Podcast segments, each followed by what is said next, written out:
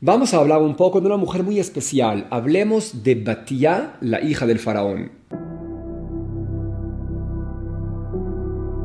El Midrash Talpiot nos cuenta que Batía y Tzipora eran hermanas gemelas que vivían en la calle.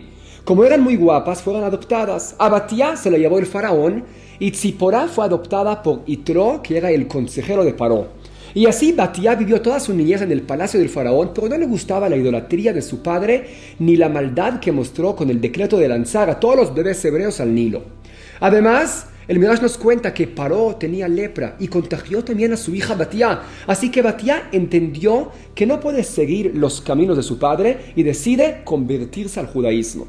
Para eso ella va al Nilo para hacer tevilá y quitar toda la impureza de los ídolos del palacio. Y justo en ese momento ella ve a lo lejos una canasta con un bebé llorando adentro. El Midrash nos cuenta que le sucedió un milagro y aunque estaba muy lejos de la canasta, su brazo se alargó varios metros para que pueda tomar al bebé. Y en el momento que tocó la canasta, directamente se curó de su lepra. Así que ella lo vio como un mensaje que tiene que salvar a ese bebé, aunque sabía que era hebreo y eso va en contra del decreto de su padre. No únicamente eso, sino además le pagó a la mamá del bebé para que iba con su hijo en el palacio y así lo pueda amamantar. Además, Batía no ocultó el origen y la identidad del bebé, porque le puso el nombre de Moshe, que significa lo saqué del agua. Así que Moshe vivió en el palacio de Paró sabiendo que era judío.